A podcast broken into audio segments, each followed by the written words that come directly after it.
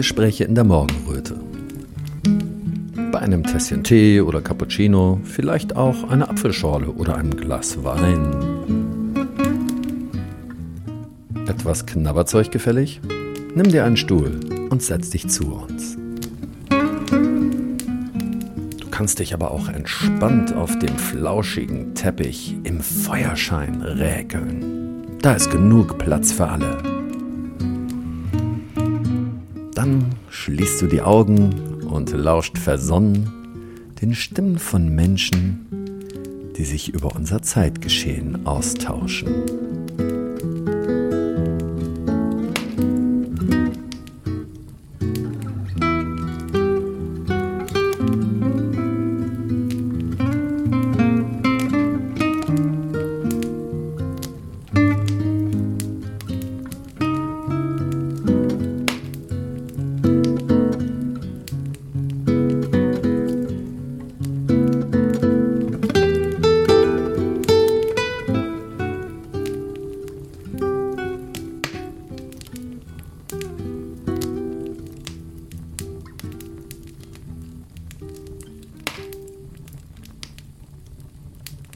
Radio Berliner Morgenröte hat jetzt zu Gast Heike Lahmann-Lammert aus Brunsbüttel und du bist Psychotherapeutin, ja? Richtig. Genau. Und dann haben wir den Ahmed Al-Hafed. Ähm, ja, mit dir hatte ich schon zwei Interviews gemacht. Das erste hatte in erster Linie etwas damit zu tun, dass du dich sehr ähm, für die Behandlung von Flüchtlingen eingesetzt hattest, beziehungsweise du hattest das praktiziert und dann am Ende hattest du aber nicht das oder kaum Geld von den Krankenkassen bekommen. Und ja, dann später hatte ich dich zu dem Nahostkonflikt befragt. Die Geschichte mit den Flüchtlingen ist, ähm, ja, ich weiß nicht, ob ich die so hervorheben würde. Das, ja, das ist so für mich zumindest ein Randdetail Inzwischen, sicherlich gab es Zeiten vor zehn Jahren, das war für mich überhaupt kein Randdetail, das mich dann hinterher nicht bezahlt wurde, aber, ähm, aber grundsätzlich, ja, es ist, es ist ein Teil meiner Karriere, könnte man sagen. Und, äh, aber nicht der, den, den ich persönlich so in den Mittelpunkt rücke.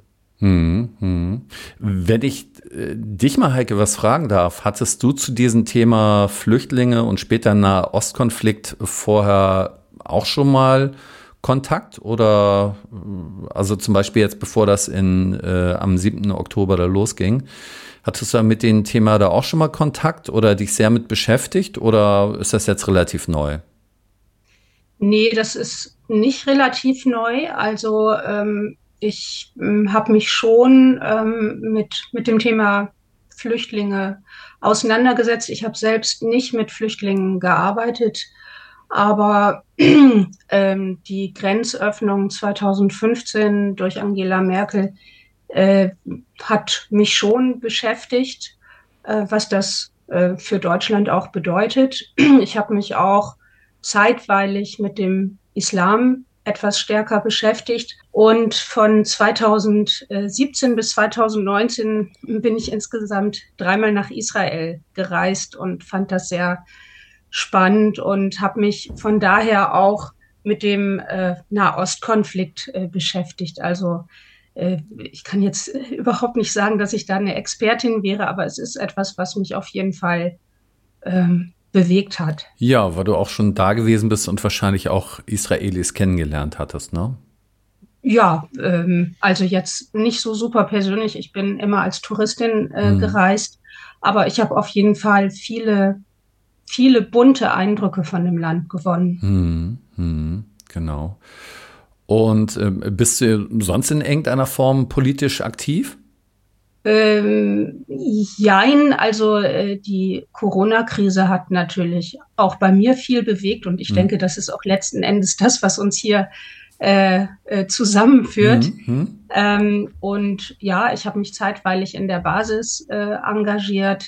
Das ist jetzt äh, gar nicht mehr mein Schwerpunkt. Ich äh, versuche mich mit anderen Psychologen und Psychologinnen äh, zu vernetzen, ähm, und äh, zu gucken, was, äh, ja, was wir vielleicht äh, daraus entstehen lassen können aus den ganzen Erfahrungen, die wir jetzt in den letzten ähm, ja, man muss jetzt ja schon sagen, vier Jahren mhm. gemacht haben. Gut, gut. Ich muss ganz ehrlich sagen, ich habe den Eindruck, du äh, drückst dich ein bisschen vorsichtig aus. so, soll ich da jetzt erst gar nicht weiter in die Tiefe gehen, worum es euch da geht? Also ähm, dir und deinen vernetzten äh, Kollegen? Ach so. Okay, also da bin ich vielleicht vorsichtig, weil das alles äh, noch nicht spruchreif ist. Ah, ja. wir, wir, also ich bin in einer kleinen Gruppe, äh, wo wir über eine Vereinsgründung nachdenken und wo wir aber noch sehr äh, dabei sind, auch uns inhaltlich zu definieren hm. äh, und uns vielleicht irgendwann zu vergrößern. Und das ist tatsächlich noch nicht so richtig spruchreif. Okay, alles klar. Ja, Ahmed, du hast ja jetzt gerade einen Film rausgebracht, den hast du mir äh, zugesendet zu dem äh, Palästina-Thema. Dich bewegt das ja sehr tief. Ähm, und wenn ich das richtig verstanden habe, möchtest du jetzt eine kleine Serie starten. Kann das sein? Ja, also ich gebe mir Mühe, das zu tun. Ähm, also das, das ist jetzt ja ein Filmchen sozusagen, immer so kleine mhm. Videos, die, die ich schicke, wo ich eigentlich aus meiner Sicht ähm, weder cinematografisch noch journalistisch etwas Besonderes mache. Ähm, aber ich bin so ein bisschen, ich, ich empfinde mich so ein bisschen wie ähm, vielleicht wie der Einäugige unter den Blinden hier in Deutschland. Mhm. Ähm, und äh, deswegen dachte ich, okay, wenn das so einfach ist, hier ganz wichtige Informationen zu vermitteln, äh, die äh, ja, die letzten Endes vielleicht irgendwo etwas, einen, einen, wenn auch nur ein Tropfen äh, sozusagen im Ozean mhm. darstellen könnten, dann, äh, dann mache ich das. Und, und so, das war jetzt der Entschluss. Und ich, ich habe das in meinem Herzen eigentlich mehrere Wochen, Monate eigentlich getragen, zwei Monate. Und äh, ja, jetzt habe ich, jetzt hab ich damit begonnen. Ja, ja, um dann nochmal darauf zurückzukommen, ähm, jetzt ist ja, ähm, als dieser Nahostkonflikt losgebrochen ist, da musste ich relativ schnell an dich denken, ne, weil du natürlich auch, ähm, weil ich in Erinnerung hatte, dass du auch Flüchtlinge in Behandlung hattest, deswegen hatte ich da Kontakt äh, auch zu dir aufgenommen. Ich wusste auch, dass du ziemlich breites Spektrum hast. Du hattest damals gesagt, ähm, dass du auch Menschen von der Pegida behandelt hattest. Und ähm, ich fand dieses breite Spektrum sehr sympathisch. Das ist etwas, was ich in unserer Gesellschaft mir immer wünsche, dass Verbindung entsteht. Ne? Und deswegen reden wir drei jetzt auch miteinander, weil ähm, nach dem Gespräch, was wir beiden gemacht hatten, Ahmed, du und ich, da hatte die Heike uns beiden ja eine Nachricht gesendet, dass sie zwar einiges gut fand in dem Gespräch, aber auch mit vielem sehr unzufrieden war, was sie da drin, hör, äh, da drin gehört hatte. Und ja, da würde ich ähm, Heike denn jetzt noch mal bitten, damit anzufangen, das noch mal zu erläutern. Was hat dich dazu bewegt, auch diesen Brief zu schreiben? Wie ging es dir damit, die Sendung zu hören? Und dann würde ich sagen, ist das Gespräch jetzt eröffnet? Ja. Ja, vielen Dank und auch überhaupt danke, äh, dass du die Möglichkeit gibst, ähm, dass wir uns nochmal direkt dazu austauschen können und ja, dafür, sage ich mal, mehrere Perspektiven äh, Raum gibst. Ähm, ja, ich, äh, es ging mir tatsächlich so mit dem Interview, das ihr Anfang Dezember, glaube ich, geführt habt. Ich habe das gehört und ähm, war zuerst ähm, tatsächlich begeistert und äh, fand diesen Ansatz, äh, zum Frieden zu kommen, durch ein, äh, einen Verstehensprozess, also den finde ich grundsätzlich sehr gut. Und dann ähm, hatte ich aber den Eindruck, äh, den ich in dieser Diskussion über den Nahostkonflikt häufiger habe, dass es doch viele Einseitigkeiten gibt und, und ein monokausales äh, äh, Denken, nenne ich das jetzt mal. Ähm, das, ähm, wie gesagt, das ist jetzt nicht, sind nicht nur Ahmeds äh, Äußerungen, sondern dem begegne ich häufiger. Ähm, also äh, es geht mir so, dass ich das als einseitige Täterzuschreibung an Israel, eine Art Dämonisierung wahrnehme und eine einseitige Opferzuschreibung an die Palästinenser und auch an die Hamas. Und da bin ich auch gleich schon beim zweiten Punkt, der, mit dem ich äh, echte Bauchschmerzen habe. Ähm, das Interview ist ja auch übertitelt mit ähm, Ich verurteile die Hamas nicht. Mhm. Ähm, und da muss ich sagen, damit habe ich extreme Schwierigkeiten, ähm, weil für mich ist das äh, gerade äh, eine solche Äußerung ein Punkt, wo ich sagen würde, wir müssen uns über Gewalt äh, und äh, die Beziehung zur Gewalt äh, unterhalten. Also ohne da irgendjemand äh, jetzt äh, in Schutz nehmen zu wollen auf der anderen Seite, sondern wir müssen das Thema Gewalt anpacken. Ähm, ja, das ist vielleicht erstmal so ja. das Wesentliche. In, in kleinen Häppchen, ne? so eins nach dem anderen. Gute Idee. Ja, genau. Dass Ahmed darauf jetzt erstmal eingehen kann und dann kann man ja auch die anderen Punkte weiter ansprechen. Super. Mhm. Mhm. Da waren jetzt mehrere Punkte, ähm, die, die angesprochen wurden. Ähm, zum einen die, die Einseitigkeit. Das ist eine ganz interessante, äh, also ich sage mal so, das ist eine sehr ja, spannende und auch sehr relevante vielleicht der, der zentrale Aspekt, zumindest ähm, ich gehe das grundsätzlich so an, ähm, wenn man sich über einen Konflikt unterhält. Dort, wo man grundsätzlich damit recht hat, zumindest in der Theorie und in einer, in einer, mit einer gewissen Abstraktion, ist, wenn man sagt, wenn es einen Konflikt gibt, dann gehören zwei dazu. Das fällt natürlich einem leichter, das äh, so nachzuvollziehen, wenn es beispielsweise in einen Konflikt zwischen zwei Menschen geht, beispielsweise in einem Paarkonflikt. Warum sollte es nicht anders aussehen in einem Konflikt zwischen zwei Nationen, in Anführungsstrichen? Naja, das, da muss man schon mal eine große Einschränkung machen. Es gibt keine palästinensische Nation per se. Diese Nation existiert so in der Form nicht mehr seit 75 Jahren. Aber wir vermuten, wir tun jetzt so, als ob sie existieren würde. Das sind eher besetzte Gebiete, die übrig geblieben sind. Wir tun jetzt so, wir sagen jetzt einfach zwei Bevölkerungsgruppen, ja, äh, die israelische und die palästinensische.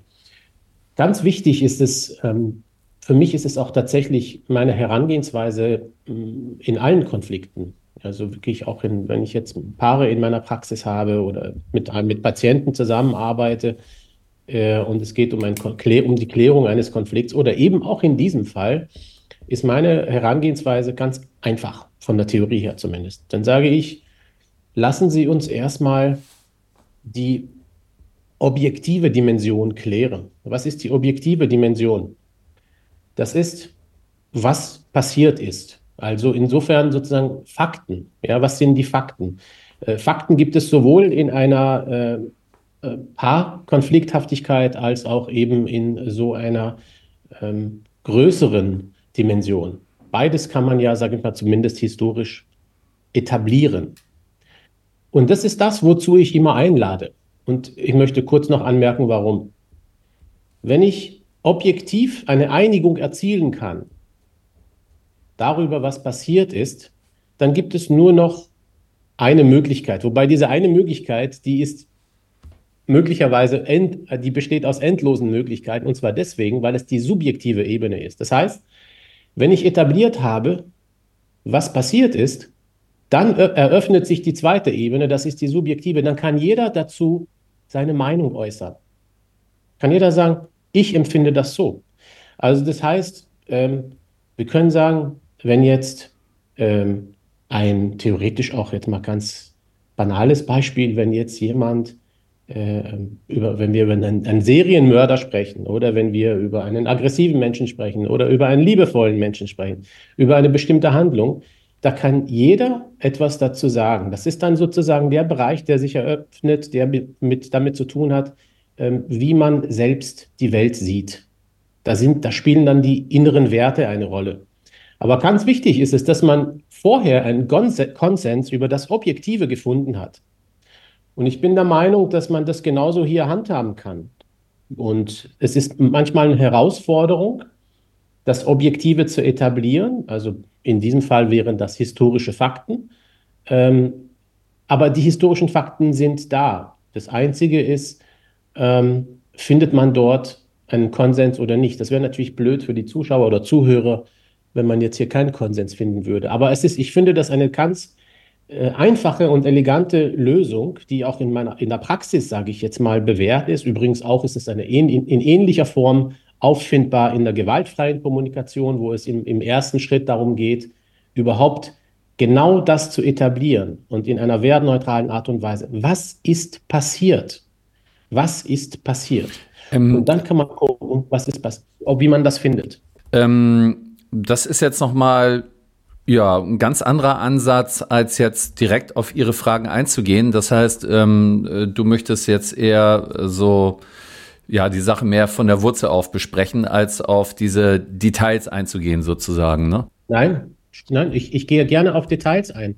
Ja. Aber wir müssen, wir, wir kommen nicht drum rum, die, das, was du als Wurzel bezeichnest, das ist, mhm. das ist nicht so lange her und das ist da kannst du halt jeden fragen, mhm. der da betroffen ist in diesem Konflikt. Das ist die Grundlage. Gut, dann würde ich jetzt erstmal vorschlagen, einmal noch ganz kurz drauf einzugehen. Du hast ja gesagt, ich verurteile die Hamas nicht. Ich habe das als Überschrift genommen, ne? Und ich äh, muss zugeben, als Journalist, ich mache auch hin und wieder mal Überschriften, um zu provozieren und um neugierig zu machen. Ähm, da muss ich wirklich dreimal nachdenken, bevor ich das geschrieben habe, weil Ahmed hat ja zu diesem Satz noch zusätzlich gesagt, ich verurteile die Hamas nicht, ähm, dass ich wüsste nicht, wohin das führen sollte. Genau, ähm, das ist nochmal eine Klarstellung so von, von meiner Seite. Und dann hatte Heike ja eben was von einseitiger Opferzuschreibung gesagt. Ähm, interessanterweise habe ich ja gestern in deinem Film gesehen, Ahmed, ähm, da hat ein Israeli, glaube ich, gesprochen, also einer von den kritischen Israelis, da hat er gesagt, dass äh, Israel auf seiner Seite eine einseitige Opferzuschreibung macht.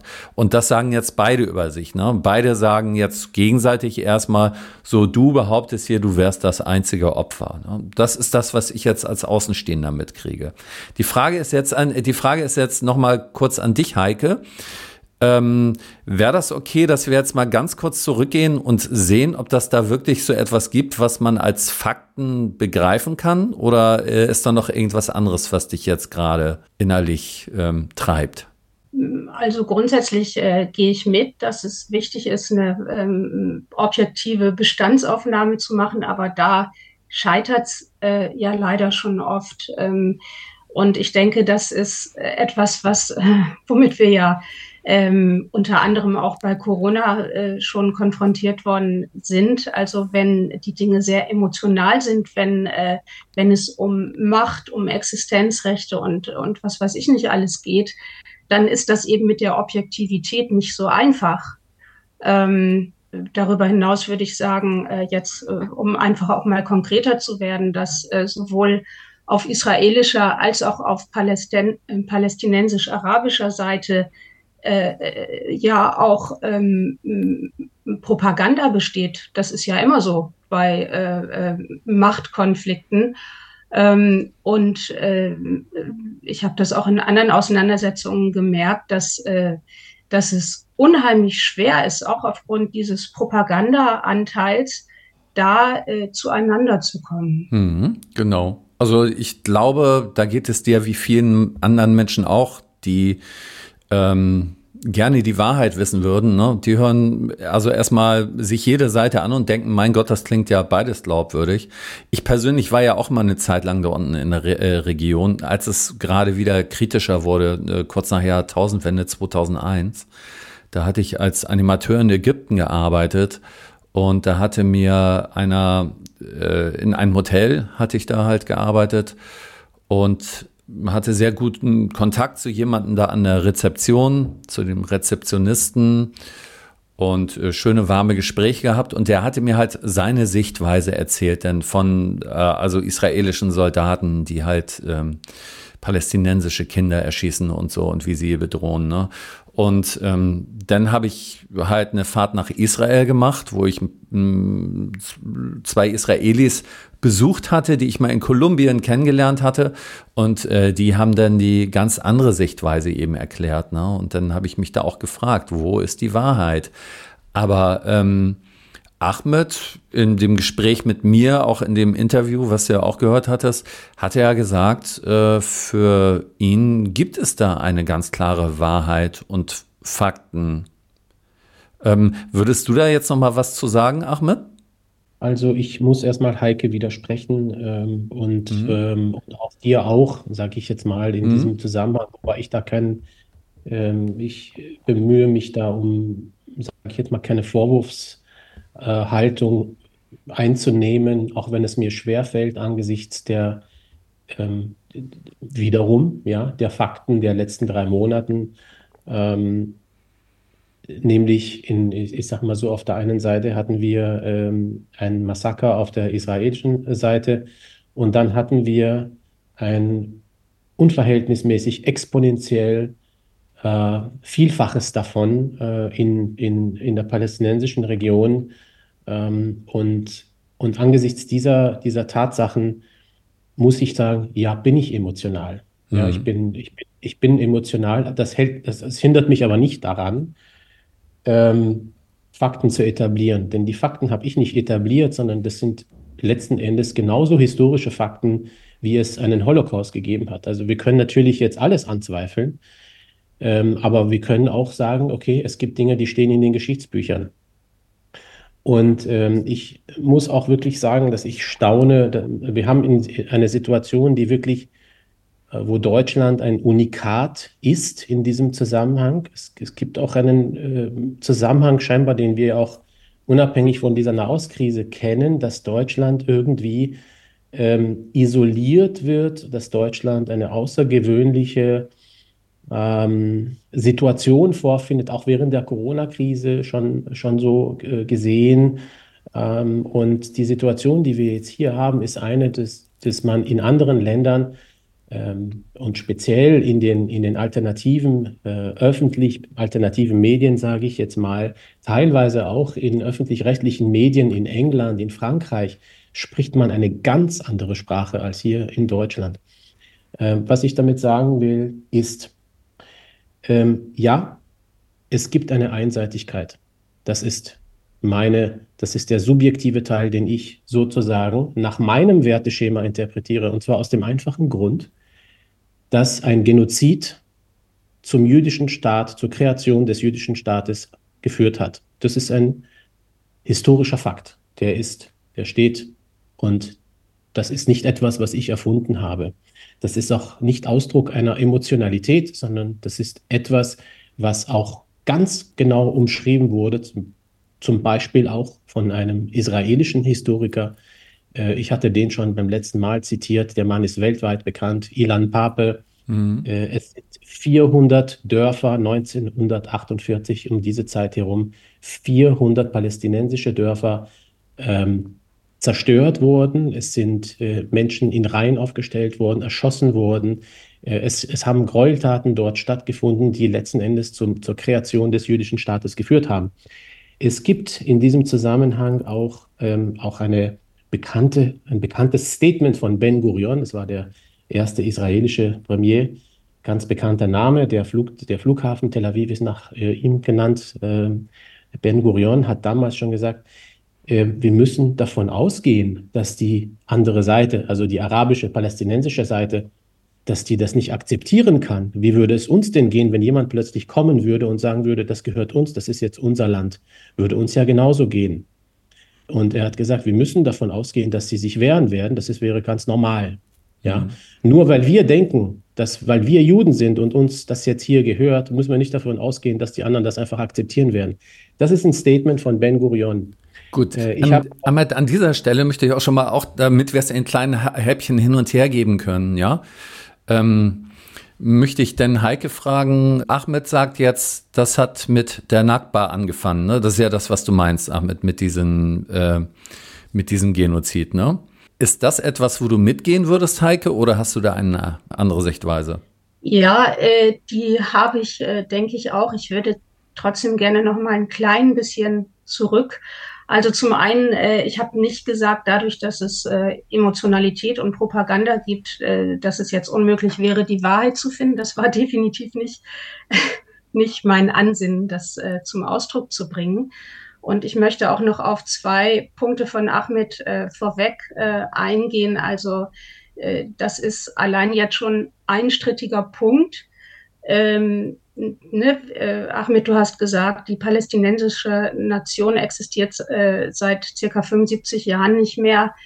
Ähm, das ist ja, äh, da gibt es ja durchaus unterschiedliche Sichtweisen dazu, denn es hat ja nie ähm, vor der Gründung Israels einen palästinensischen Staat äh, gegeben. Dass es Palästinenser dort äh, gegeben hat, äh, die dort auch geboren waren, irgendwann eingewandert waren, ist äh, richtig. Aber ähm, es hat ja, ähm, äh, also meistens war ja Palästina in irgendeiner Weise besetzt.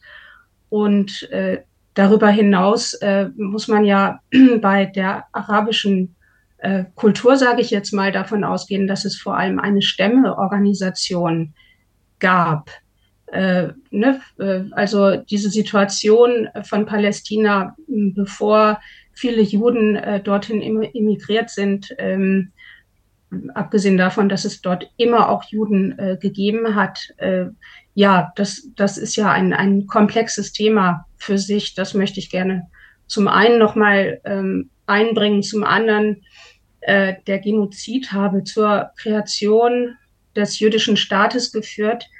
Äh, also das Wort Genozid, äh, also ich will das nicht bestreiten, überhaupt nicht, dass es äh, Gewalt, äh, Vertreibung und Morde gegeben hat. Also kein Stück will ich das bestreiten, aber das ist so schon für mich so ein Punkt. Genozid ist wirklich ähm, eine sehr heftige Bewertung dafür, die aus meiner Sicht sachlich nicht angemessen ist ähm, weil zu einem Genozid führt, äh, ähm, gehört wirklich äh, eine, eine bestimmte Bevölkerung auszulöschen. Das nochmal also ganz, ganz ist, auszulöschen, wenn ich da jetzt nochmal nachhaken darf, dass dann keiner mehr da ist, oder was meinst du jetzt? Also wie ist das genau definiert? Ähm, ja, also dass, dass das Ziel ist, dass die ganze äh, Bevölkerung ausgelöscht werden soll. So verstehe ich mhm. einen Genozid. Nein, nein, nein, nein, nein. Das ist nicht die Definition von Genozid. Es muss, es muss nicht die ganze äh, Bevölkerung ausgelöscht werden, äh, sondern äh, es muss die gezielte Verfolgung bestehen von, von einer Bevölkerungsgruppe.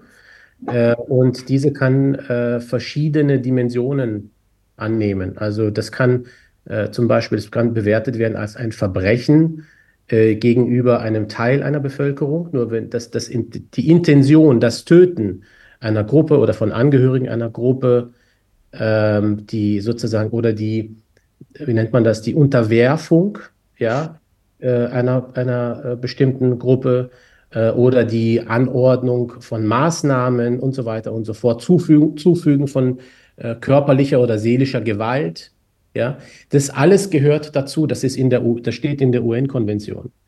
So und ähm, und das, was du gesagt hast, Heike, äh, in Bezug auf die die, die, den Aspekt, dass es kein Palästina gegeben hat, das ist falsch.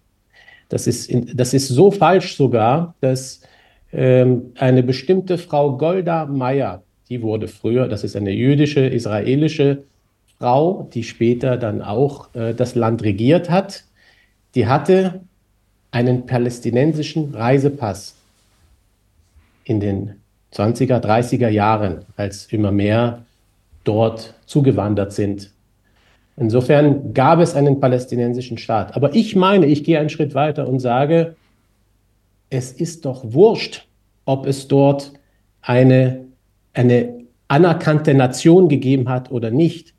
Ich hatte dieses Beispiel herangeführt damals in unserem letzten Gespräch, wenn ich auf ein, wenn ich auf einer Wiese irgendwo gehe und mit meiner Familie oder Freunden und ich sehe, da sitzen Leute auf einer Wiese, dann schmeiße ich sie nicht weg, dann suche ich mir ein anderes Plätzchen. Und das ist dort nicht passiert, sondern es war eine gezielte Migration, die vorher stattgefunden hat. Äh, und ja, es haben Juden vorher dort gelebt, sehr friedlich übrigens und wunderbar integriert. Und als die anderen kamen, war das eine ganz andere Situation.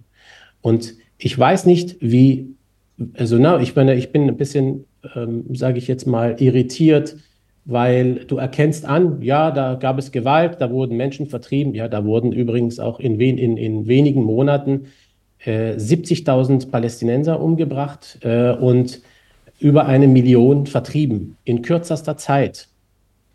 Und ich weiß nicht, wie man das nennen soll oder was man daraus schließen soll, aber ich kann das nicht einfach so stehen lassen und, und, und einfach integrieren und sagen, naja, das ist dann einfach so und der Rest ist ein bisschen verwirrend und so weiter. Nein, das ist ein Massenmord, der dort stattgefunden hat. Und zwar auf grausamste Art und Weise. Und die Berichterstattungen sind auch da, sie sind vorhanden. Und die Menschheit wacht gerade in diesem Zusammenhang auch auf. Wir können nicht sagen, ja, das hat schon irgendwie stattgefunden, aber eigentlich drumherum gibt es ein bisschen zu viel Propaganda und Übertreibungen oder Verzerrungen oder so. Nein, das ist ein Fakt. Da haben Menschen gelebt.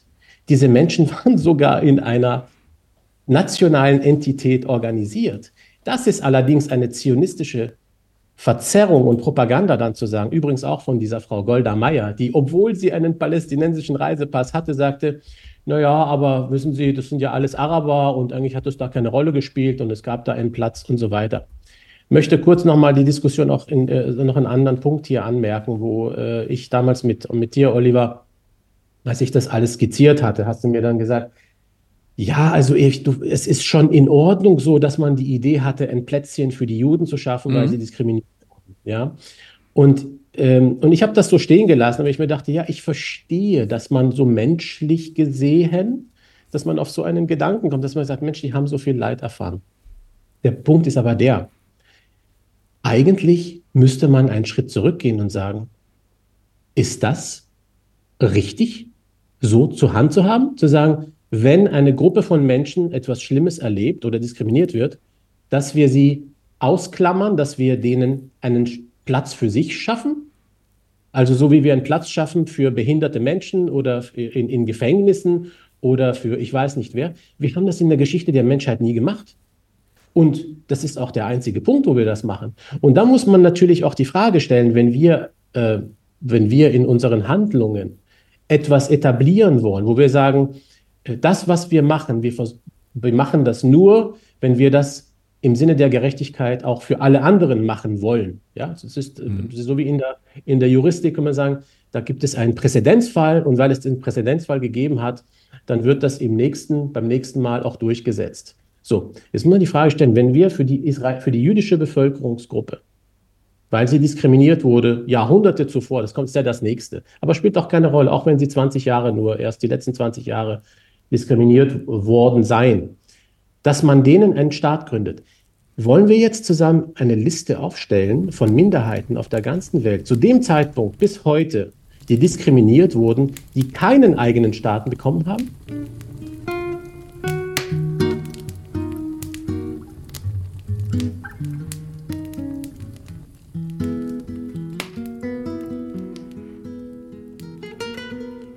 Liebe Hinhörer, Sicher ist euch bewusst, dass freie Medien wie zum Beispiel Radio Berliner Morgenröte nicht von der GZ profitieren und ganz auf eure wohlmeinenden Spenden angewiesen sind. Zahlungsmöglichkeiten gibt es am Fuße unserer Webseite und auf unserem Telegram-Kanal. Danke, dass ihr bei uns seid.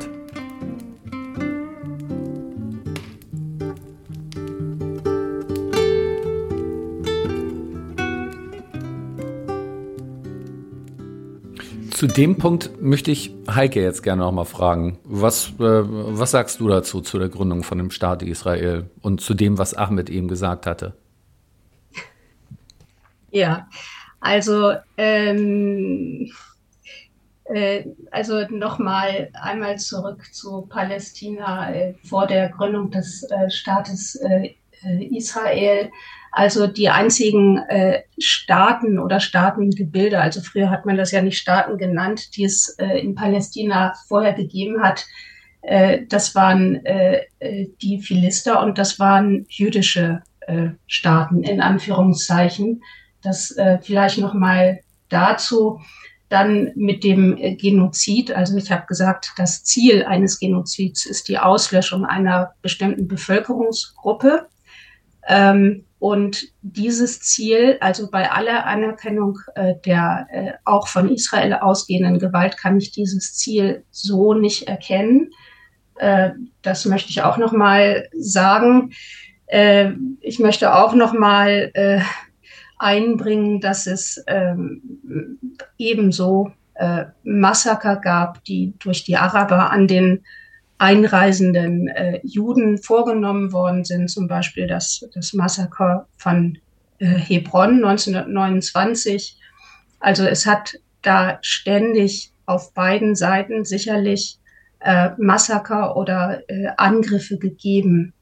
Ähm, dann, ähm, das hatte ich ja auch in meinem Brief an euch äh, thematisiert. Äh, Ahmed hat, du hattest gesagt, die Juden seien friedlich integriert gewesen.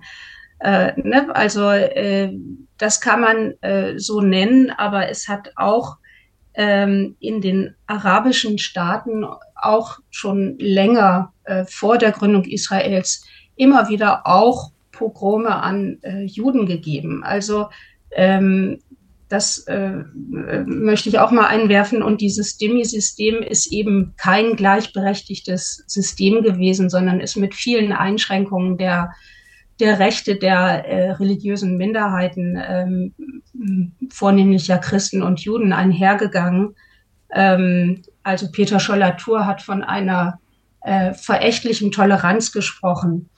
Ähm, ne, also da, das Bild ist schon äh, finde ich, deutlich äh, komplexer.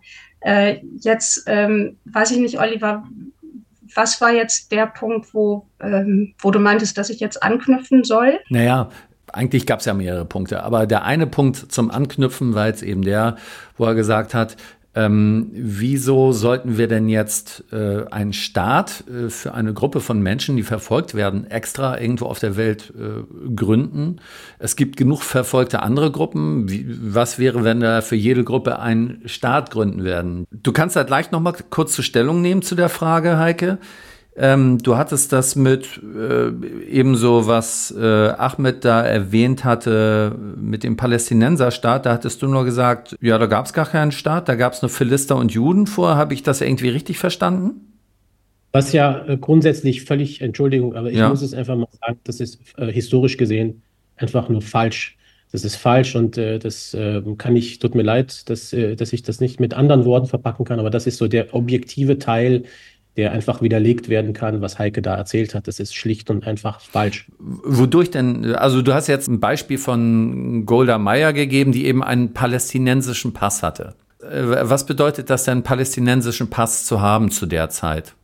naja, was bedeutet das denn, wenn man, äh, wenn man einen Pass hat? Dann gibt es, bedeutet das, dass es eine äh, regionale nationale Entität gibt, mhm. die dort als solche anerkannt ist, die auch einen kulturellen Namen trägt. Das ist verbunden typischerweise auch mit einer, mit einer Ethnizität, mit regionalen Grenzen und so weiter und so fort. Genau. Und da möchte ich Heike jetzt nochmal zu fragen. Da bist du jetzt gar nicht so drauf eingegangen. Du hast nur gesagt, da sind Philister und Juden, aber äh, Ahmed hat da gesagt, ähm, äh, es gab da tatsächlich äh, sowas wie ein, äh, einen Ausweis, einen Personalausweis und der ist äh, auf Palästina zugeschrieben gewesen. Sowas kriegt man auch nicht, wenn da keine äh, Nation ist oder kein Land.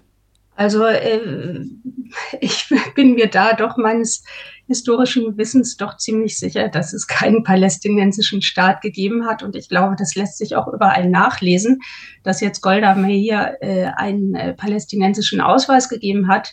Ähm, da müsste ich jetzt selber recherchieren, was es da für Regelungen gab. Aber ähm, es ist ja nun mal so, dass vor der Gründung äh, des Staates Israels äh, Palästina unmittelbar davor den äh, Vereinten Nationen überschrieben worden war. Davor äh, hat dort das äh, britische Mandat, äh, war dort ja regierend und davor war es über viele Jahrhunderte das Osmanische Reich.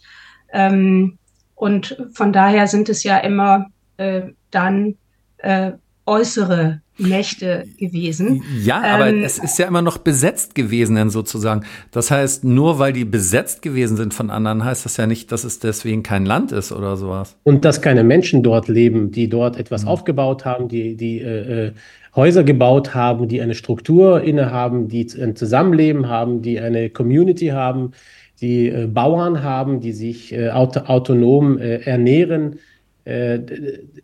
Äh, das, darum geht es, ja. Ja, das, das bestreite ich ja nicht, hm. Äh, überhaupt nicht. Und, äh, ja, aber man muss aufpassen, ganz kurz, Heike, entschuldige bitte, ganz kurz, weil das wäre jetzt banal, wenn wir jetzt diese Diskussion darauf reduzieren, hm. ob es eine anerkannte einen anerkannten Staat gegeben hat oder nicht gegeben hat. Ich habe gesagt, und das ist auch so, da gibt es auch reichlich Interviews mit, da kann man auch sehen, das mit Golda Meir, das ist nur äh, nur ein Beispiel, ja, aber letzten Endes gab es eine Entität und, und das Entscheidende ist aber, es gab Menschen, die dort gelebt haben. Ja. Und, äh, und, das und und äh, und, das, und das nächste, was ich unbedingt noch anmerken möchte, weil das auch nochmal auch zu den historischen Aspekten, die Heike benannt hat, gehört, die unbedingt auch geprüft werden müssen. Nicht, ich brauche sie nicht prüfen, äh, aber es sollten die Zuhörer diese prüfen dass nämlich die, die Juden dort von den, von den Arabern vertrieben wurden oder dass sie diskriminiert wurden, äh, was in der Relation überhaupt nicht stimmt, sondern äh, äh, die Geschichte, die geschrieben ist, ist eine, dass die Juden eigentlich von den Europäern seit dem Mittelalter schwerst diskriminiert, äh, gefoltert und vertrieben, zum Teil auch vertrieben wurden und dass sie, und das ist das, was eigentlich steht, dass sie aufgrund dessen in die arabischen Länder gezogen sind, weil sie einen Zufluchtsort, einen Schutz gesucht haben. Und äh, dass sie dann dort aufgenommen wurden, ist die eine Sache. Sie haben dort den Schutz tatsächlich im Wesentlichen bekommen haben, was nicht bedeutet, dass über die Jahrhunderte hier und da äh, im, in, in dieser Zeit des Mittelalters, die ja natürlich von einem anderen Bewusstsein geprägt war, weltweit, nicht nur jetzt in den in den Ja, ja. Äh, Man denkt an den 30-jährigen Krieg, ne?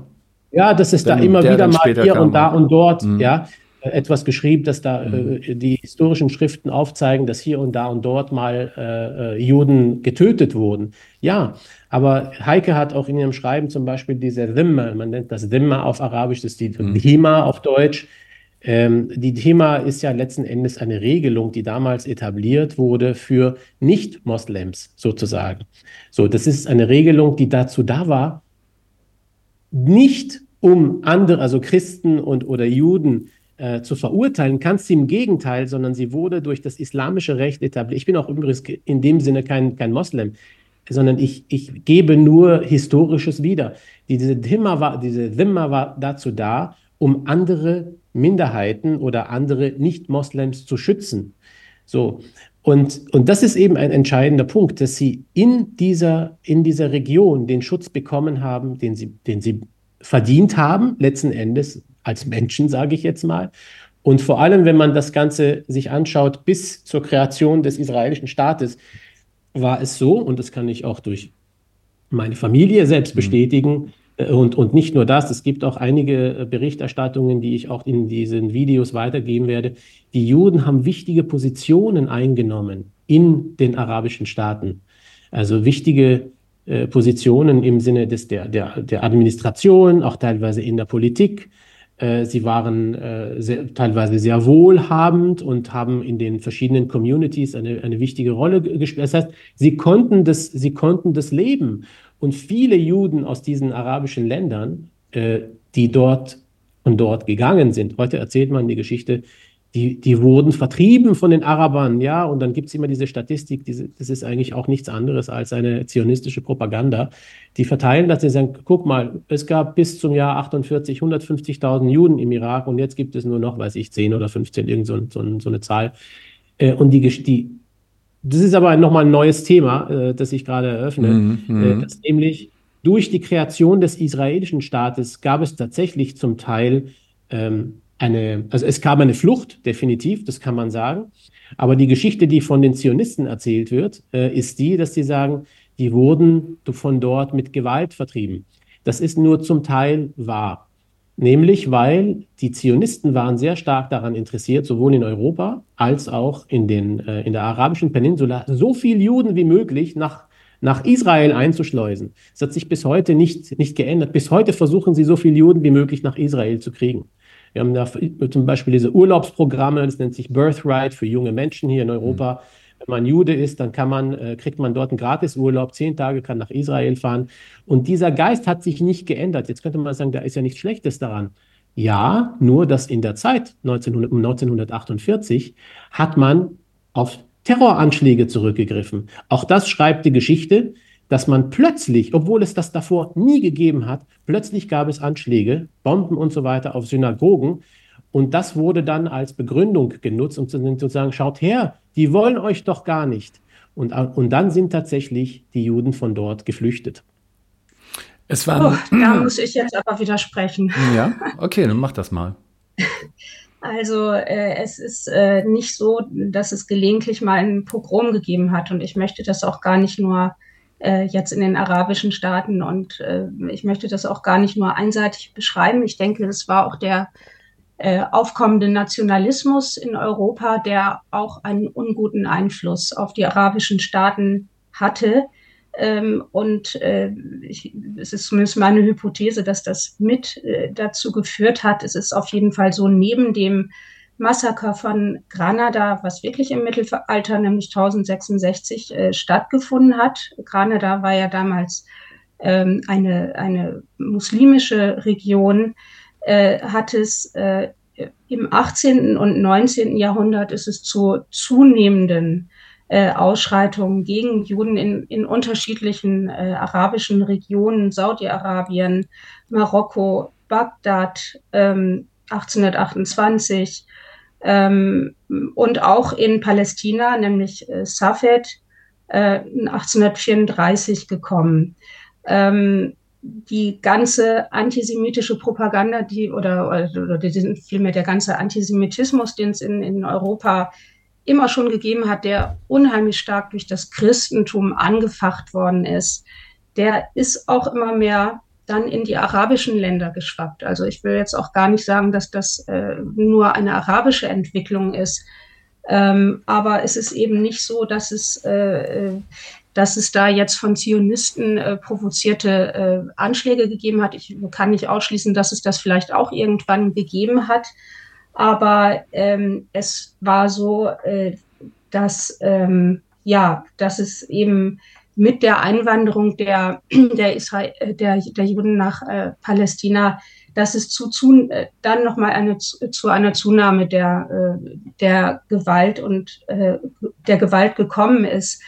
Ähm, also das ist, äh, finde ich, äh, auch sonst nochmal ein wichtiges Thema, ähm, wo ich jetzt mal vielleicht einen Schritt weiter machen würde, obwohl manches andere jetzt äh, vielleicht dann hinten liegen gelassen wird. Aber ähm, es ist so, dass ähm, durch die Vertreibung und sicherlich auch durch den Pull-Effekt äh, äh von, von Israel ausgehend, das stimmt, dass Ben Gurion äh, alle äh, äh, ähm, Juden zu sich oder zu dem äh, nach Israel holen wollte.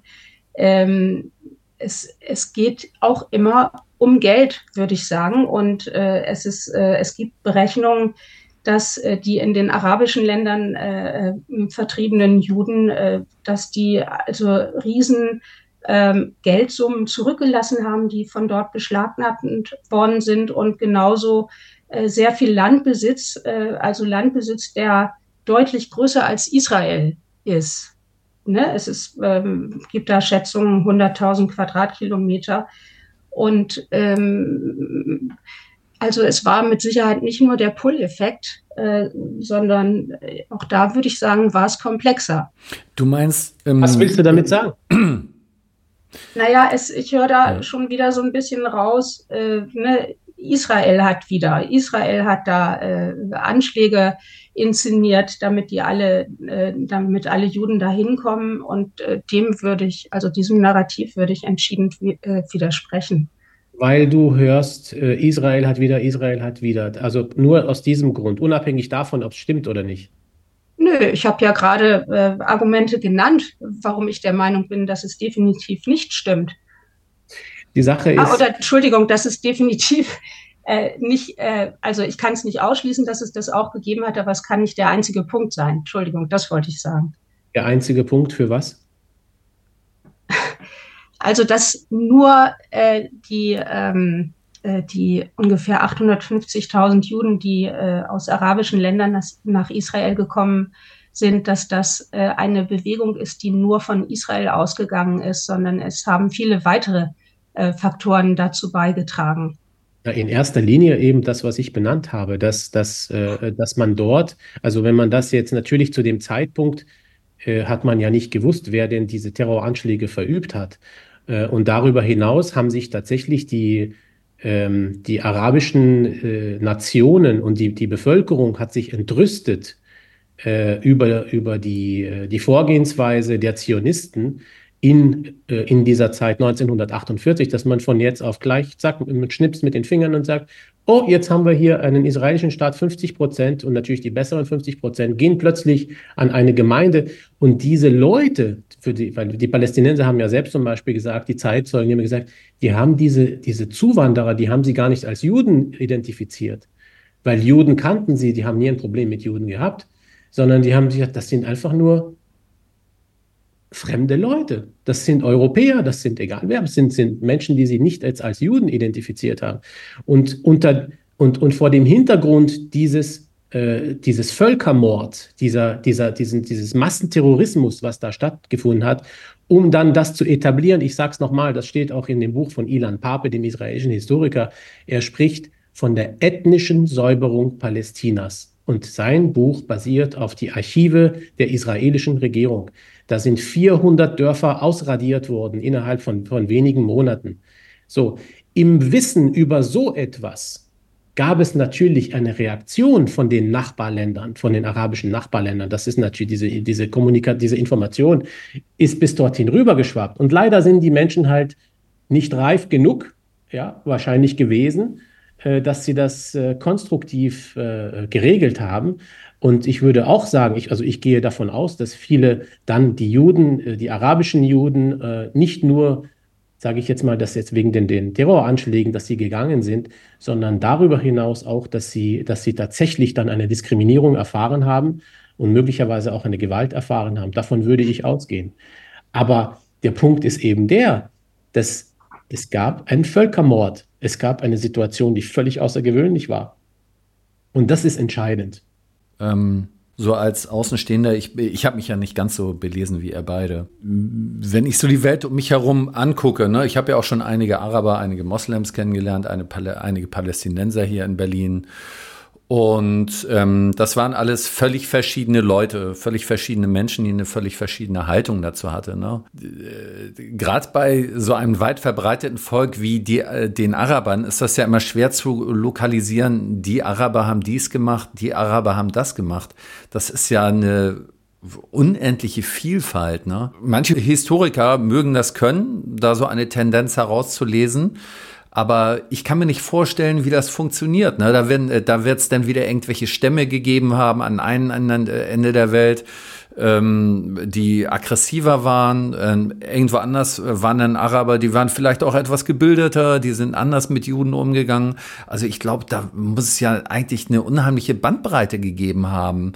Und Historiker versuchen jetzt äh, da meines Erachtens Je nachdem, wie es gerade gebraucht wird, das irgendwie zu gewichten. Denn zu sagen, ja, die Juden sind unheimlich von den Arabern diskriminiert, verfolgt und teilweise ausgerottet worden oder eben ähm, das Gegenteil. Ne?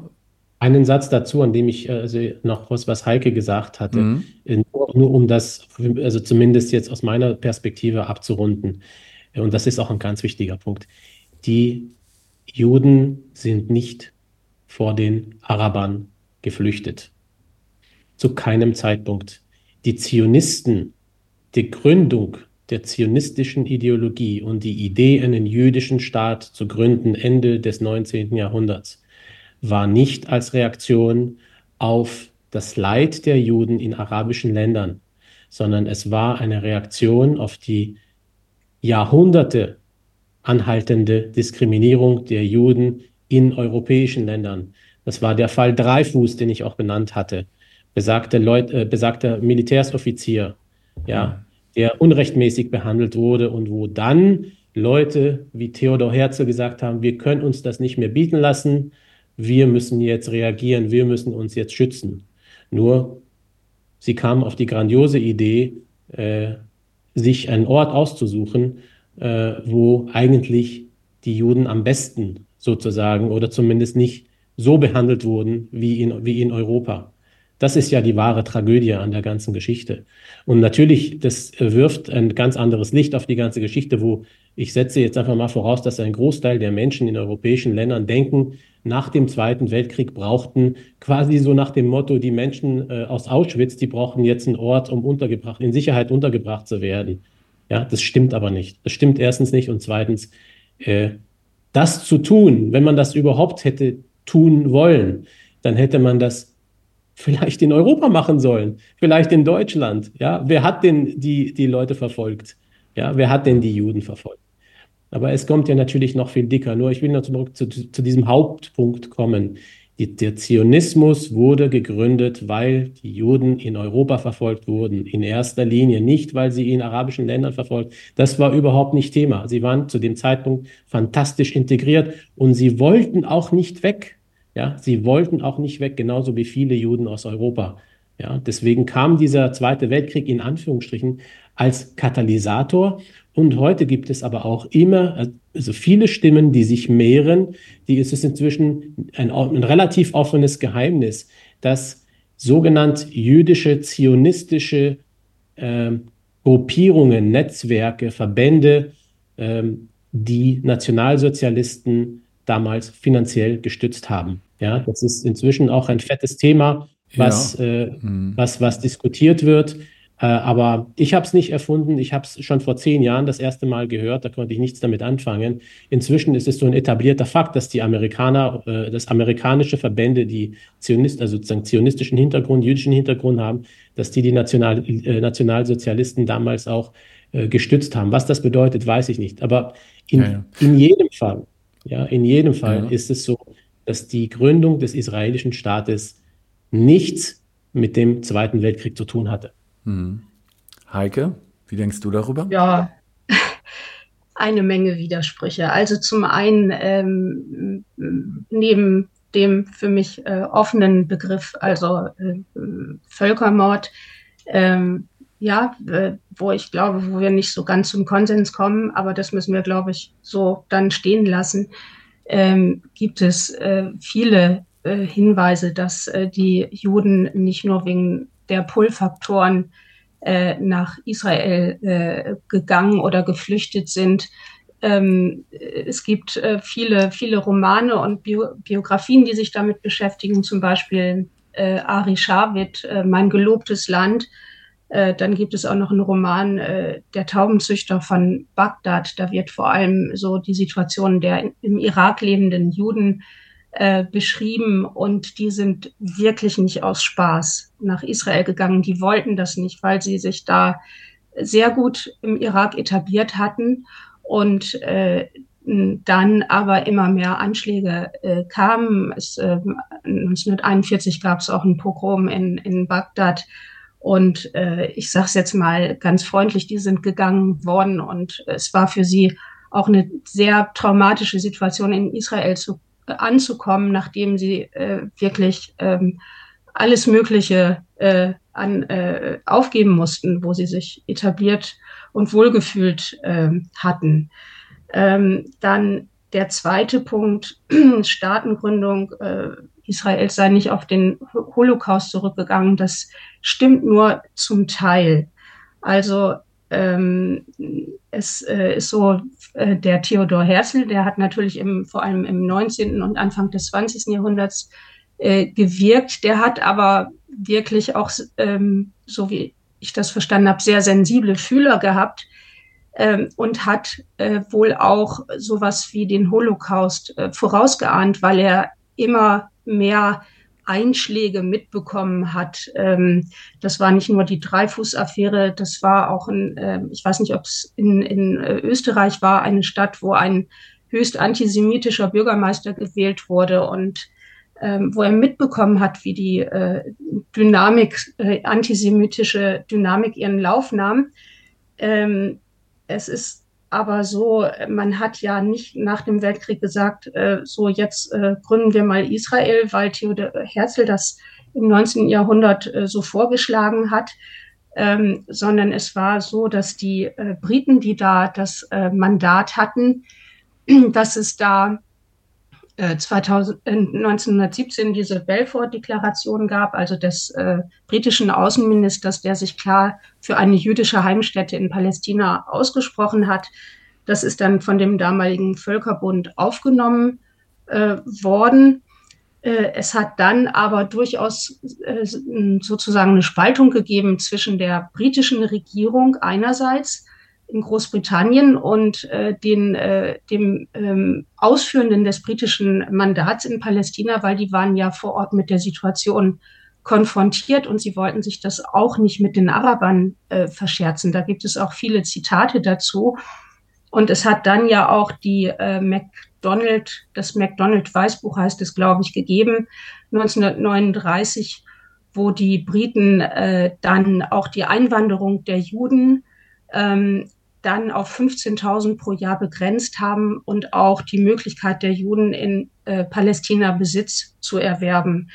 Ähm, es war dann, als am Ende des Weltkriegs oder danach das Ausmaß des Holocaust äh, deutlich wurde, ähm, um es jetzt total zu verkürzen, gab es dann die Truman-Deklaration ähm, und äh, dann war die USA sozusagen der Anschieber dafür, dass äh, Israel doch gegründet wurde.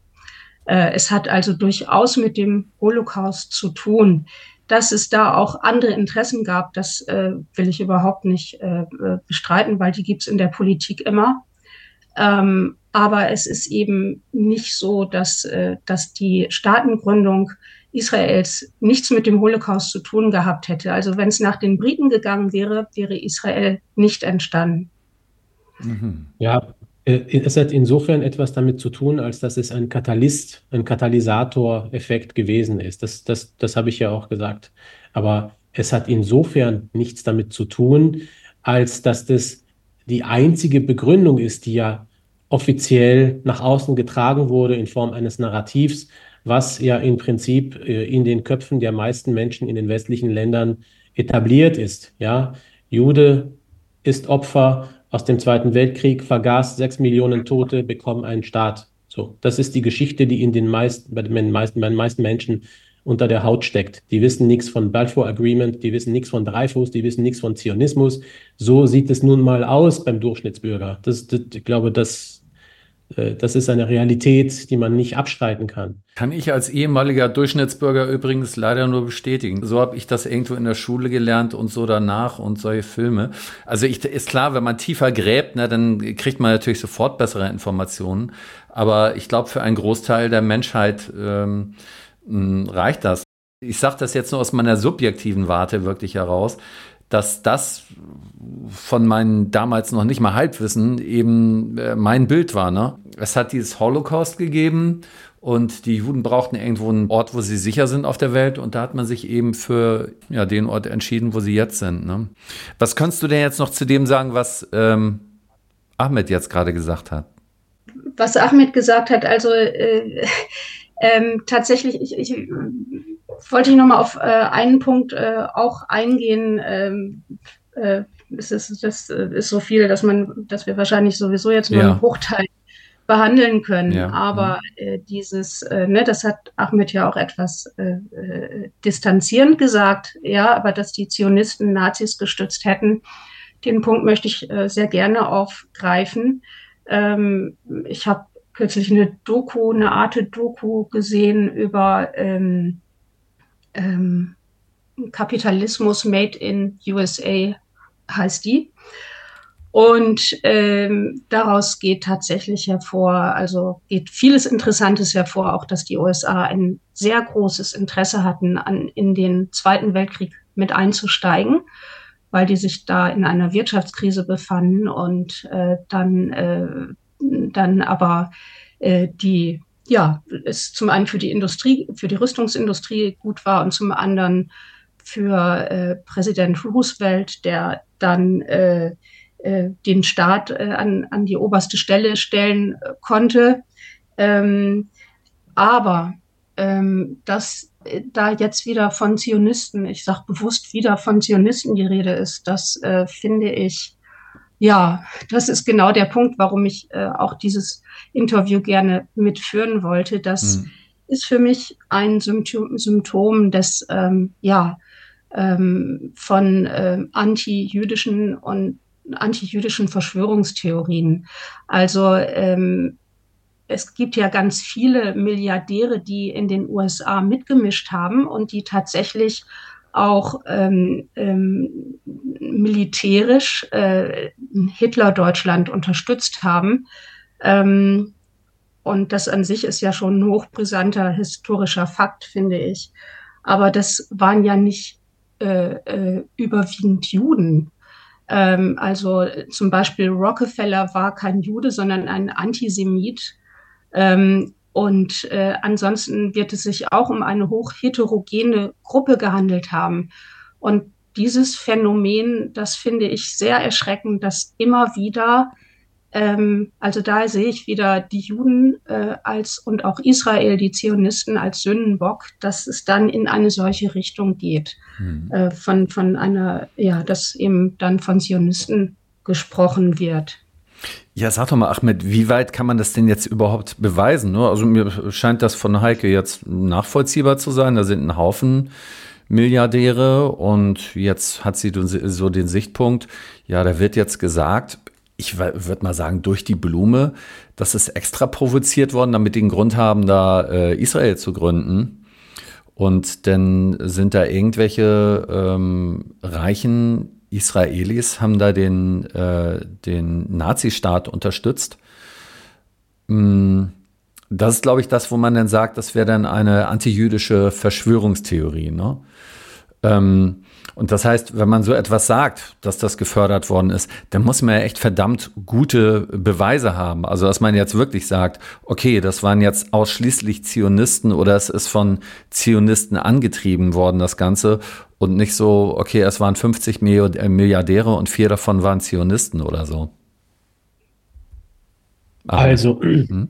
Ähm, Folgendes erstmal, weil ich ja schon hier durch, äh, durch die Blume oder zwischen den Zeilen als Antisemiten dargestellt werde, ähm, muss ich natürlich jetzt auch noch was dazu sagen, ähm, weil das ist ja leider Gottes auch ein, ein ähm, das ist der erschreckende und der Teil, der auch eigentlich äh, jetzt, der, der Teil des Narrativs, der jetzt gerade zusammenbricht, dass man Menschen, die den Zionismus kritisieren, als, ähm, als Judenhasser ja, oder als judenkritisch, Rassisten, wie auch immer darstellt, wie das da, gerade halt. Ich, ich muss da nur mal kurz einwerfen. Das ging jetzt nicht allgemein Zionismus kritisieren. Also nee, ich habe schon das, verstanden. Aber so eine, sondern jetzt speziell auf diese, auf diese Sache, ähm, dass die das da in Nazi-Deutschland gefördert haben. Ich habe deine, ich hab deine Frage schon verstanden. Hm? Ich habe deine okay. Frage schon verstanden, aber ich wollte noch kurz trotzdem eine kleine Einführung zu dem sagen, äh, was vorher Heike gesagt hat, was ja eben ähm, letzten Endes auch ein Vorwurf von Rassismus, von Antisemitismus ähm, gewesen ist.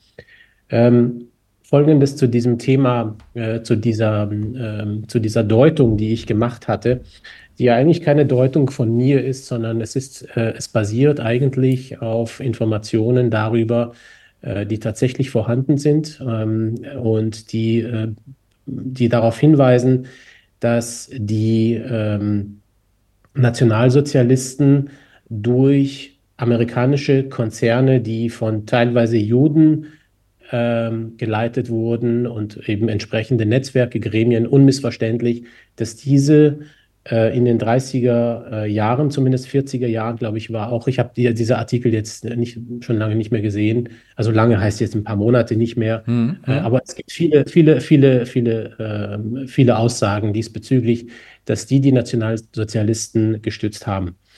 Nur ist es so, wenn man jetzt die Frage stellt, wie passt das denn zusammen? So, Heike sagt dazu, naja, das ist ein klarer Hinweis auf Antisemitismus. Ähm, und äh, ich lasse das so stehen, äh, auch wenn ich sage ganz klar, ich bin kein Antisemit und äh, ich wehre mich vehement auch dagegen. Ich, ich bin eigentlich ein, ich würde mich sogar als jemanden bezeichnen, der die Juden und auch ihre viele Inhalte ihrer Religion bewundert und der mhm. sehr daran interessiert ist, sich darin zu vertiefen. Mhm. Und ich habe mich auch darin vertieft. Aber das ist jetzt mal ein Nebenschauplatz. Das ist halt ein, äh, eben das klassische Problem von, äh, von, dieser, ähm, von diesem Narrativ und von der Propaganda, die auch unter der Haut steckt. Und äh, was dazu führt, wie wir es gesehen haben, einerseits, dass Menschen zu Verschwörungstheoretikern bezeichnet werden, auch jemand von der Basis, der das sagt, finde ich ein bisschen schade. Aber ähm, zurück zu dem Thema. Das Ding ist, dass, und das kommen wir jetzt äh, vielleicht wichtigerweise auch zurück, vielleicht ein, ein Stück weit in die Gegenwart. Die Frage ist sehr berechtigt zu fragen, warum sollten Zionisten so etwas machen? Warum, sind, warum sollten Zionisten gegenüber Juden so etwas machen? Warum sollten sie sich an der sozusagen an der Bestrafung und an dem Leid von Juden beteiligen? Und die Antwort ähm, zumindest darauf ist, da gibt es nicht eine Antwort darauf, aber es gibt Hinweise darauf, dass sich ähm, die Zionisten per se, gerade sage ich jetzt mal, die Drahtzieher, ähm, die Eliten, die, die ähm, Entscheidungsträger von früh an, dass sie eigentlich keine Judenfreunde waren.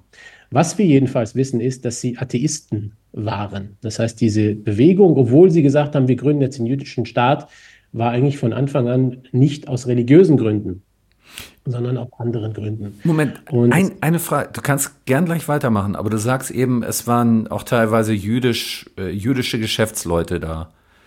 Ähm, ich habe ich hab, ich hab nie gesagt jüdische Geschäfte, das war nicht meine Wortwahl. Ja? Ich sage, mhm. ja, es sind Juden dabei, aber das Juden sind dabei, nicht, ja, genau. Okay. Das sind mhm. nicht, genau, dabei, ja. Aber nicht Juden, die man, ähm, äh, die man als religiöse Juden unbedingt bezeichnen mhm. muss, ganz im Gegenteil, sondern im Ursprung der Kreation des Zionismus waren das Atheisten. Das ist hinlänglich bekannt. dass das schreien heute ganz viele ultrakonservative Rabbiner, die sagen, Leute, bitte Finger weg, wir haben nichts, wir wollen, wir Juden, wir wollen nichts mit dem Zionismus zu tun haben. Das ist, das ist gegen unsere Religion, alles, was die gemacht haben. Und die sind nicht wenige und die werden immer mehr. Und es gibt äh, immer mehr Stimmen, die dann auch jetzt eine, ähm, eine politische Deutung da reinbringen, gerade in dieser Zeit. Die sagen eigentlich, das Schlimmste, was uns gerade passiert, wir Juden, wir werden instrumentalisiert in Israel, weil wir sollen ähm, die Schmutzwäsche waschen und die Interessen von Konzernen äh, sozusagen erkämpfen, äh, weil es letzten Endes eigentlich von Anfang an um wirtschaftliche Interessen ging, warum man diesen Staaten kreiert hat. Und das ist von Anfang an, dass von Anfang an die Juden dafür und die jüdische Religion als solche, die jüdische Gruppe, die jüdische Ethnizität dafür instrumentalisiert wurde. Und das ist auch daran glaube ich. Ich sage, ich glaube daran, weil ich äh, in dem Thema noch nicht ganz tief drin bin, um da. Mehr darüber zu erzählen. Aber das erscheint für mich sehr plausibel, weil ich bin der Überzeugung, dass den Juden ganz, ganz, ganz, ganz viel Unrechtes ähm, nicht nur passiert, sondern vorbereitet wird. Ich möchte kein Jude sein, in, die, in, in den, wenn ich überlege, die letzten 80 Jahre, in den Worten eines Freundes von mir, damals vor 20 Jahren, hat er mir gesagt, ähm, die Juden, die bauen sich gerade ein verdammt schlechtes Karma auf durch diese ganze Israel-Geschichte. Und ja, ich glaube, dass die Juden tatsächlich dafür instrumentalisiert wurden.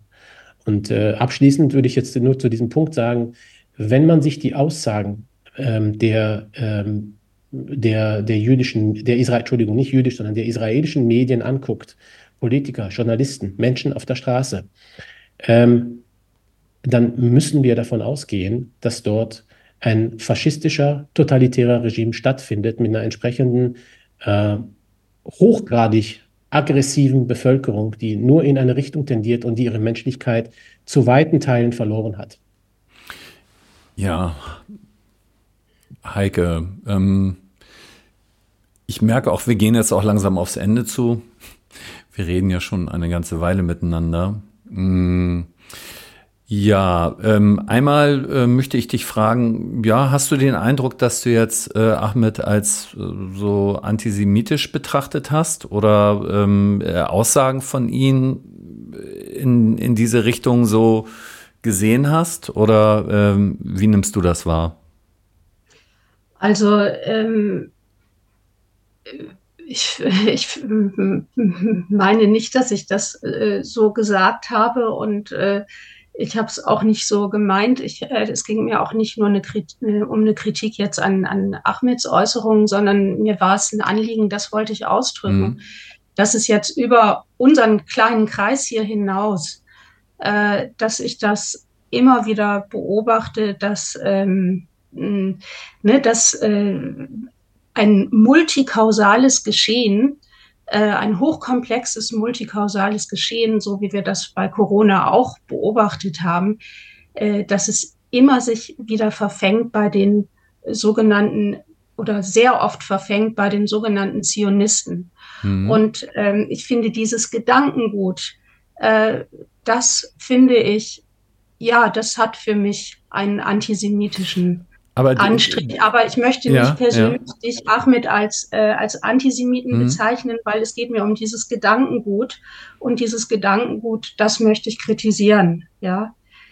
Nun wird aber gesagt, ähm, oder hat Ahmed auch ganz klar betont, äh, wie er zu den Juden steht und dass die Zionisten für ihn und für die anderen, die über diese Sache so reden, ja eine völlig andere Geschichte ist. Ähm, das heißt, wenn man die Sache so kommuniziert, ist das ja nicht so, dass man denn andere Leute dazu bringt, auf die Straße zu bringen und äh, sagt, äh, zündet die Häuser der Juden an oder sowas in der Richtung. Also so kommt das jedenfalls nicht äh, bei mir rüber, sondern da scheint ja ein Unterschied gemacht zu werden, ganz eindeutig zwischen diesen Zionisten und den Juden. Und es wird sogar gesagt, dass die Zionisten ähm, die Juden sogar benutzen. Und ähm, das findest du denn trotzdem äh, antisemitisch? Also ähm, ich äh, finde schon, dass etwas äh, dran ist, dass ähm, eine sehr einseitige und nur ähm, ähm eine Täterschaft, äh, die auf Israel bezogen wird, äh, äh, implizierende Zuschreibung, dass das, ähm, also dass sozusagen ein einseitiger Anti-Israelismus, dass der auch antisemitische Züge trägt, weil Israel ähm, eine, also vor 75 Jahren eine existenzielle, äh, existenziell wichtige Zufluchtsstätte für, äh, äh, für überlebende äh, Juden war und, ähm, und, es, und der Staat auch eine Schutzfunktion äh, für die Juden hat dass in die Staatengründung äh, andere Motive eingeflossen sind, das bezweifle ich äh, an, äh, überhaupt nicht. Also gar nicht. Und dass immer wirtschaftliche und Machtinteressen bei äh, Staatengründungen eine Rolle spielen, bezweifle ich auch nicht. Äh, aber äh, es ist eben auch nicht nur Israel als Staat gegründet worden, sondern auch alle anderen Staaten, an allen anderen Staatengründungen äh, hängt Blut. Also äh, Staatengründungen äh, gehen immer auf Unterwerfungsprozesse zurück. Damit mhm. will ich das mhm. nicht wertschätzen, überhaupt nicht. Aber äh, es ist eben nicht nur Israel. Und ich nehme oft eine, eine mir nahezu obsessiv äh, erscheinende äh, Fokussierung ähm, ähm, auf Israel wahr und, äh, und äh, die Zionisten und mit der Gruppe der Zionisten, man müsste das Wort vielleicht auch nochmal äh, genauer definieren, weil es mittlerweile auch so viele Bedeutungen hat, äh, ist es meines Erachtens ähnlich. Und, und äh, ich finde es schon auch, es hat eine gewisse Gefährlichkeit. Ich will nicht gleich sagen, dass äh, wenn solche Theorien genannt werden, dass dann alle gleich mit Fackeln auf jüdische Häuser losgehen. Also das liegt mir fern, aber ähm, es äh, es ist, äh, wenn, wenn das nicht, äh, wenn Dinge, so wie du es, Oliver, eben auch schon mhm. gesagt hast, wenn Dinge nicht hundertprozentig geprüft sind, dann mit solchen äh, äh, Gruppierungszuschreibungen äh, äh, zu agieren, das finde ich schon na, da muss ich ja, ja jetzt aber auch noch mal was, äh, was vorher zu sagen, weil du immer sagst, es wird einseitig, äh, einseitig etwas äh, betrachtet. Also ich bin da anders aufgewachsen. Ähm, ich habe im Fernsehen immer irgendwas von irgendwelchen Anschlägen von, von Palästinensern gehört, von palästinensischen Terroristen. Ähm, äh, zumindest die Medien, äh, da hat das ganz anders ausgesehen. Und dann siehst du da immer irgendwelche fanatischen Palästinenser, die in die Luft ballern. Dann kriegt man ein ganz komisches Bild von denen. Dann äh, kommt dann irgendwann was mit diesen terroristischen Anschlägen. Also ich bin da mit einem ganz anderen Bewusstsein aufgewachsen. Und ähm, die Sichtweisen, die Ahmed jetzt äh, sozusagen äh, von sich gibt und noch andere, das ist für mich mal ein Gegengewicht gegen das andere, was ich bisher gesehen hatte und, und mitbekommen hatte hier in Deutschland? Oder hattest mhm. du das anders wahrgenommen, dass das in den Medien und in unserer Gesellschaft, dass das so jetzt äh, pro Israel war? äh, pro, pro Palästina war? Ja, das, äh, das ist eine gute Frage. Also ähm, ich, äh, wenn du das so schilderst, dann denke ich, es geht sicherlich in beide Richtungen und beides sind äh, dann verzerrte Darstellungen. Ne? Hm. Also ich, vielleicht haben wir auch immer, vielleicht haben wir auch unterschiedliche Sensibilitäten, dass ich auf dem Ohr dann äh, hellhöriger bin und jemand anders auf dem anderen. Ähm, ne? Also ich meine, dass überall mit, mit, äh, mit verzerrten Darstellungen agiert wird, das äh, das ist sicherlich so. Ja, ja, ja. Also ich habe mal äh, an, an sieben Jahre an Brennpunktschulen gearbeitet. Ähm, also wenn man damit einen Konflikt zu tun hat, der nur einen Tag zurückliegt und da sind, hast du da äh, 15 Kinder dabei sitzen, äh, dann kriegst du irgendwann strubbelige Ohren. Also dann gibt das völlig verschiedene Realitäten da irgendwo auch jetzt mal so, ich würde das jetzt nicht verharmlosen zu sagen, ne? Das ist jetzt nicht gleichgesetzt. Das ist ein Vergleich, wo ich nur äh, ja aus persönlicher Erfahrung weiß, äh, wie schwierig ist äh, das ist, denn irgendwann zu sagen, was ist wirklich passiert, ne? Also in so einer Schule müsste, die müsste man dann mit Kameras überwachen, bin ich allerdings nicht dafür. Wie würdet, habt ihr denn jetzt einen Vorschlag, ich merke schon, ihr hätte ich jetzt auch nicht unbedingt erwartet, dass jetzt am Ende einer sagt, okay, hm, du hast recht, ich bin da äh, völlig daneben. Habt ihr denn jetzt einen Vorschlag, wie man dieses Gespräch beenden könnte? Oder gibt es da irgendetwas, wo man sagen könnte, okay, da haben wir eine Gemeinsamkeit, da können wir uns treffen?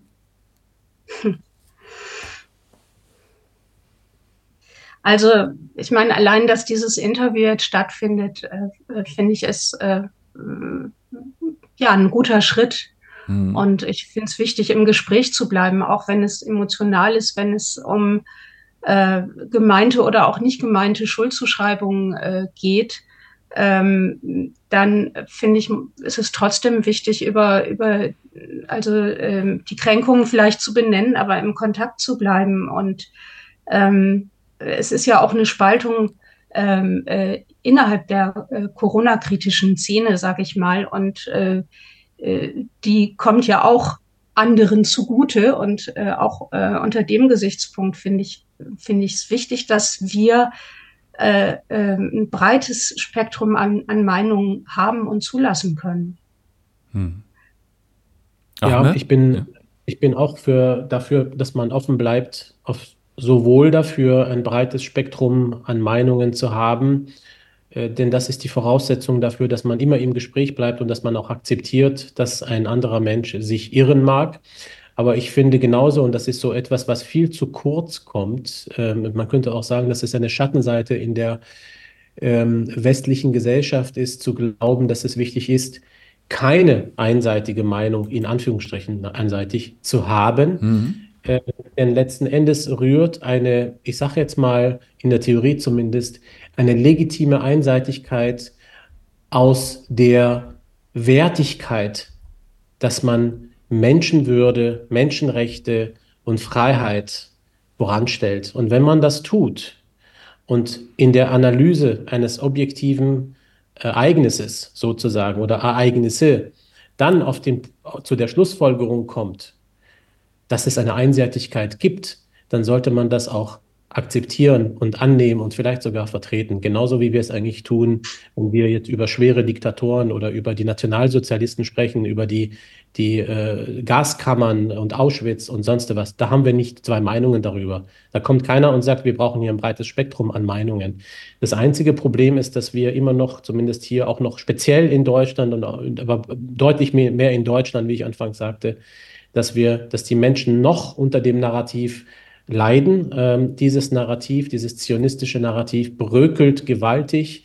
Und ich behaupte, auch wenn das zum, zum heutigen Tage, am 12. Januar um 11.48 Uhr noch arrogant klingt, behaupte ich, dass es einen Tag geben wird, wo es keine zwei Meinungen darüber geben wird, was dort passiert ist. Und dass äh, das Problem eben darin besteht, dass man anti, unter anderem auch, dass man Antizionismus mit Antisemitismus ähm, nicht unterscheidet.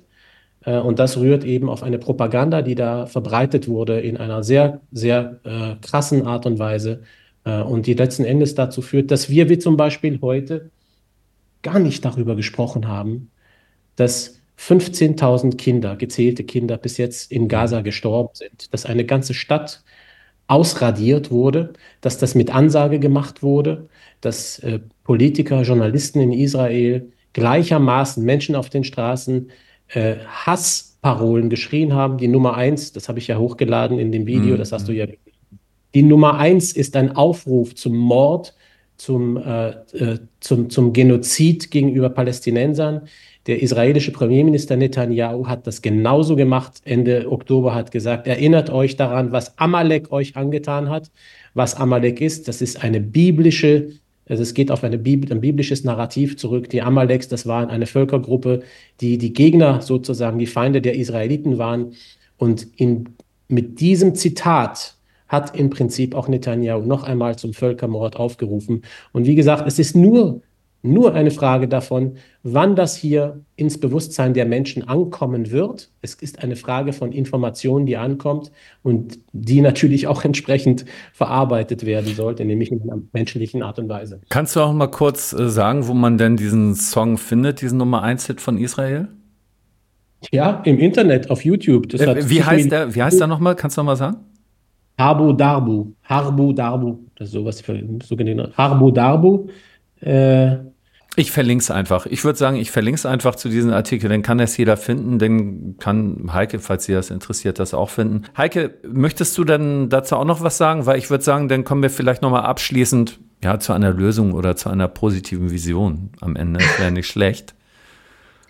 Ähm, ja, also das, was in Gaza passiert, das ähm, ja, finde ich schlimm und ähm, das macht mich auch traurig. Ähm, also ja, das ist das, was ich, was ich im Moment äh, dazu sagen mhm.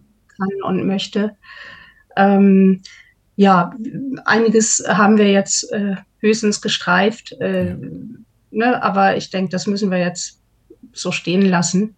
War jetzt ja auch wirklich schon sehr viel, über was wir gesprochen haben. Vielleicht gibt es ja in eurer Vision, wie es dort aussehen könnte, auch in Bezug auf die Welt, also wie es dort in Zukunft sich entwickeln sollte. Lösung will ich jetzt gar nicht sagen, weil dann, dann machen wir wieder ein altes Fass auf, Lösung basierend auf äh, Vergangenheitssachen. Aber vielleicht eine Vision von euch, ein Wunsch, was aus diesem Land werden sollte. Und ich muss auch gleich dazu sagen, vielleicht auch aus der Welt, weil meines Erachtens ist das Schicksal dieser Gegend in der Welt sehr mit der gesamten Welt verbunden. Also es ist so der Eindruck, den ich habe. Wenn, wenn man das da schafft, Frieden zu schaffen, dann schafft man das überall. Ne? Genau. Aber würdet ihr dann vielleicht nochmal ähm, sagen, was ihr so eine für eine Vision eventuell, na doch, als Lösung hättet ähm, für diese Gegend? Ahmed, magst du anfangen? ja, ich kann, ich kann damit anfangen. Ich kann sehr leicht damit anfangen.